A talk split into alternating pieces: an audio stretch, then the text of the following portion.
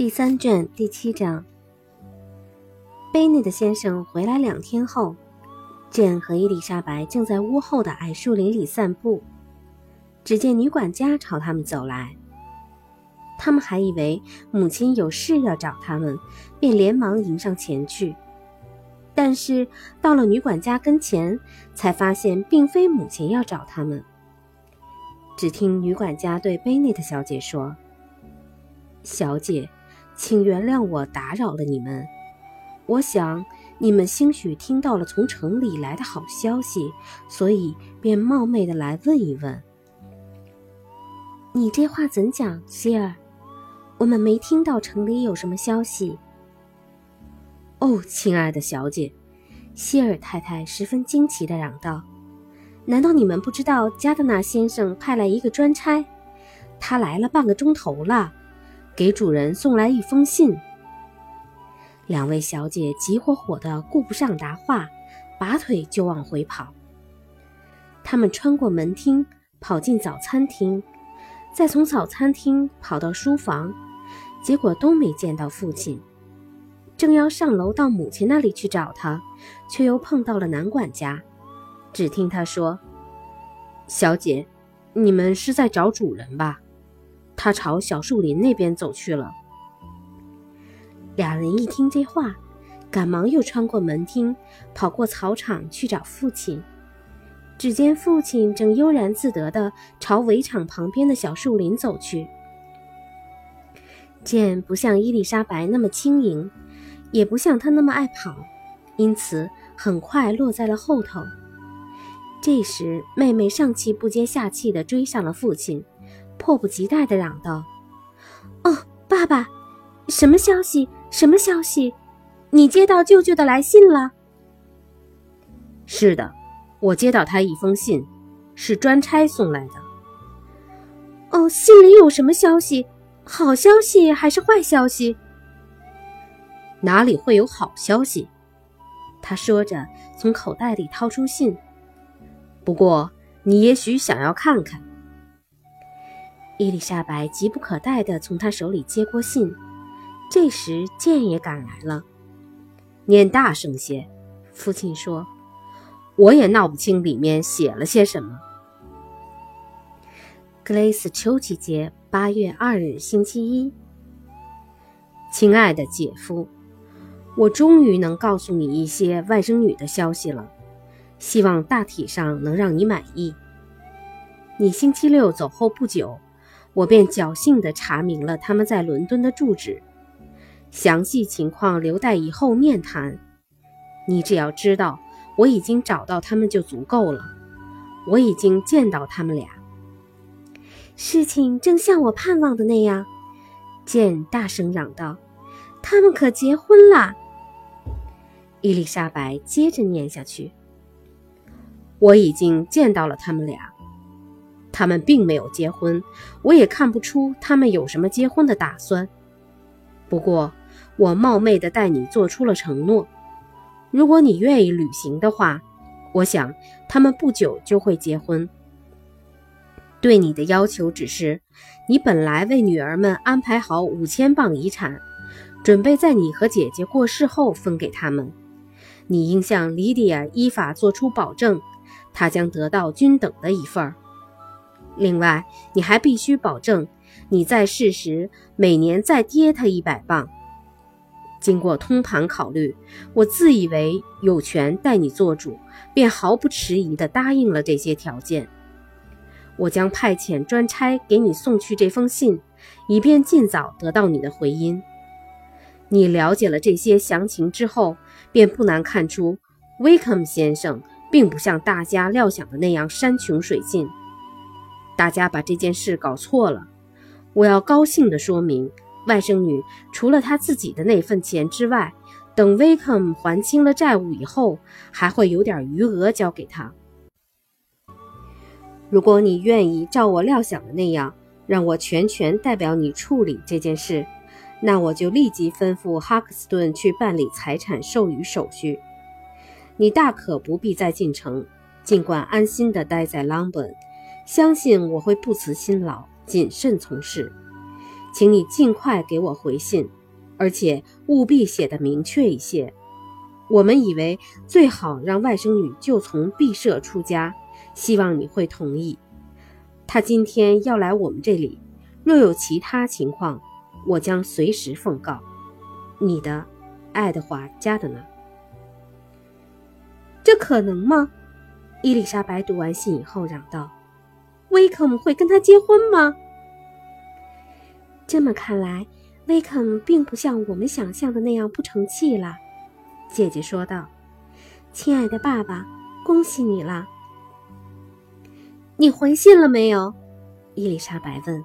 “没有，不过还得快回。”伊丽莎白一听，极其恳切地请求父亲赶紧写信，别再耽搁。“哦，亲爱的爸爸！”他嚷道，“马上就回去写信吧！你想想，这种事情是一分一秒也耽搁不得的。”你要是不愿意动笔，剑说：“那就让我带你写吧。”我是很不愿意动笔，父亲答道。可是不写又不行啊。他一边说，一边随他们转过身，朝家里走去。我是否可以请问？伊丽莎白说道：“我想那些条件总该答应下来吧。”答应下来，他要求的这么少，我只觉得不好意思呢。他们俩非得结婚不可，然而他又是那样一个人。是的，是的，他们非得结婚不可，没有其他办法。不过，有两件事我很想弄个明白：第一，你舅舅究竟出了多少钱，才促成了这个局面？第二。我以后怎么来偿还他？钱，舅舅，建嚷道：“你这是什么意思，爸爸？”我的意思是说，一个头脑健全的人是不会跟莉迪亚结婚的，因为他实在没有什么诱惑力。我在世时每年给他一百磅，死后总共也只有五千磅。那倒的确不假。伊丽莎白说道：“不过，我以前倒没有想到这一点。他清还了债务以后，居然还会有余下钱来。哦，一定是舅舅解囊相助的。这么慷慨善良的人，恐怕他苦了自己了。这一切钱少了是解决不了问题的。”是啊，父亲说道：“威克姆拿不到一万镑就答应娶莉迪亚。”那他岂不成了个大傻瓜？我们刚刚做上亲戚，我照理不该把他想的这么坏。一万镑，万万使不得，即使半数，又怎么还得起？贝内特先生没有回答，大家都在沉思默想，直至回到家里。这时，父亲去书房里写信，两位小姐走进早餐厅。他们真要结婚了。两人一离开父亲，伊丽莎白便嚷道：“这太不可思议了！我们还要为此而谢天谢地。尽管他们不大可能获得幸福，尽管他的品格又那样恶劣，他们居然要结婚了，而我们还不得不为之高兴。哦，莉莉亚，我觉得有一点可以放心。”健答道：“他要不是真心喜爱莉迪亚，是绝不肯跟他结婚的。好心的舅舅帮他还清了债务，但我不相信会支付了一万镑那么大的数目。舅舅自己有那么多孩子，以后可能还会增多。就是五千镑，他又怎么拿得出来呢？假如能闹清贝克姆究竟欠了多少债，伊丽莎白说。”他决定给莉迪亚多少钱，那我们就会知道加德纳先生为他们出了多少钱，因为威克姆自己一个子儿也没有，舅父母的恩惠今生今世也报答不了。他们把莉迪亚接回家去，亲自保护她，开导他，为他费尽了心血，真让他一辈子也感激不尽。莉迪亚现在已经跟舅父母在一起了。假如这样一片好心还不能使他感到愧痛，那他永远都不配享受幸福。他一见到舅妈，该是个什么滋味啊？我们应该尽量忘掉他们过去的事情，简说道。我希望，而且也相信，他们还是会幸福的。我认为，威肯答应跟莉迪亚结婚这件事儿，就证明他开始往正道上想了。两个人互亲互爱，自然也会稳重起来。我相信，他们一定会安安稳稳、规规矩矩的过日子。到时候，人们也就会忘掉他们以前的荒唐行为。他们的行为也太荒唐了，伊丽莎白答道。无论你我还是其他人，一辈子也忘不掉，用不着去谈这种事儿。两位小姐这时想起，母亲很可能对这件事儿还一无所知，于是两人便来到书房，请示父亲想不想让他们告诉母亲。父亲正在写信，头也没抬，只是冷冷地答道。随你们便吧。可以把舅舅的信拿去念给他听吗？爱拿什么就拿什么，快给我走开！伊丽莎白从写字台上拿起那封信，姐妹俩一道上了楼。Mary 和 Kitty 都在贝内特太太那里，因此只要转达一次，大家也就都知道了。他们稍微透露了一声有好消息，接着。便念起信来，贝内特太太简直喜不自禁。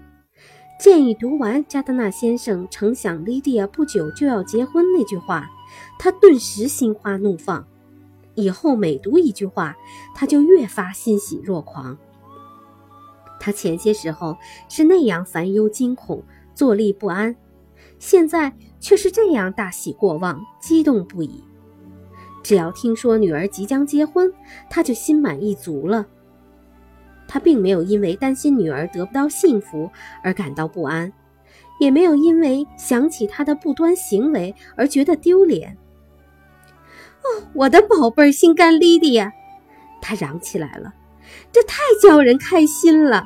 他要结婚了，我又要见到他了。他才十六岁就要结婚了。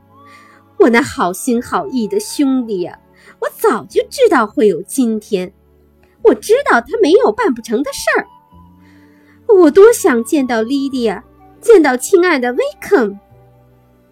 不过还有衣服、结婚礼服呢。我要立即写信跟弟媳妇儿谈谈。力气，乖孩子，快下楼去问问你爸爸愿给他出多少陪嫁。等等等等。还是我自己去吧弟弟摇铃叫希儿来，我马上穿好衣服。我的宝贝儿心肝莉迪亚，等我们见面的时候，大家该有多开心呢！大女儿见母亲如此得意忘形，便想让她收敛一点儿，于是提醒她别忘了加德纳先生对他们全家的恩惠。这件事儿多亏了舅舅一片好心。他接下来又说：“才会有这样圆满的结局。我们都认为舅舅答应拿钱资助威肯先生。”哦，母亲嚷道：“这是理所应当的。除了自己的舅舅，谁还会帮这种忙？你要知道，他要是没有妻小的话，他的钱就全归我和我的孩子们所有了。他以前只送过我们几件礼物。”这回是我们头一次受惠于他。哦，我真高兴啊！我很快就有一个女儿要出嫁了，威肯夫人，叫起来多动听啊！她六月份才满十六岁。我的宝贝儿见我太激动了，肯定写不成信，索性我来讲，你替我写吧。关于钱的事儿，以后再跟你爸爸好商量。但是衣物嫁妆应该马上定好。接着，他又不厌其详地说起了白布、细纱布和麻纱，而且马上就要吩咐去多订购一些个各式各样的东西。剑好不容易才劝住了他，叫他等父亲有空的时候再做商计。健还说晚一天也没有关系。母亲因为太高兴了，所以也不像往常那样固执。再说，他脑子里又想起了别的花招。我一穿好衣服，他说，就去梅利顿，把这大好消息告诉我妹妹菲利普斯太太。回来的时候可以去看看卢卡斯夫人和朗太太。Kitty，快下楼去，吩咐仆人给我套车。出去透透气儿，肯定会对我大有好处。姑娘们，有什么事儿要我替你们在梅利顿办的吗？哦，希尔来了，亲爱的希尔，你听到好消息没有？莉迪亚小姐就要结婚了。她结婚那天，你们大家都可以喝上一碗潘趣酒，高兴高兴。希尔太太当即表示十分高兴，她向太太小姐们挨个道喜。伊丽莎白当然也不例外。后来，伊丽莎白实在看腻了这种愚蠢的把戏，便躲进自己的房里，好自由自在地思忖一番。莉迪亚真是可怜，她的处境充其量也够糟糕了，但总算没有糟到不可收拾的地步，因此，她还得表示庆幸。她也从心眼里感到庆幸。虽然一想到今后，就觉得妹妹既难得到应有的幸福，又难享受到世俗的荣华富贵，但是回顾一下过去，就在两个钟头以前，他还那么忧心忡忡。相比之下，他觉得现在能得到这个结局，也算是不幸中的大幸了。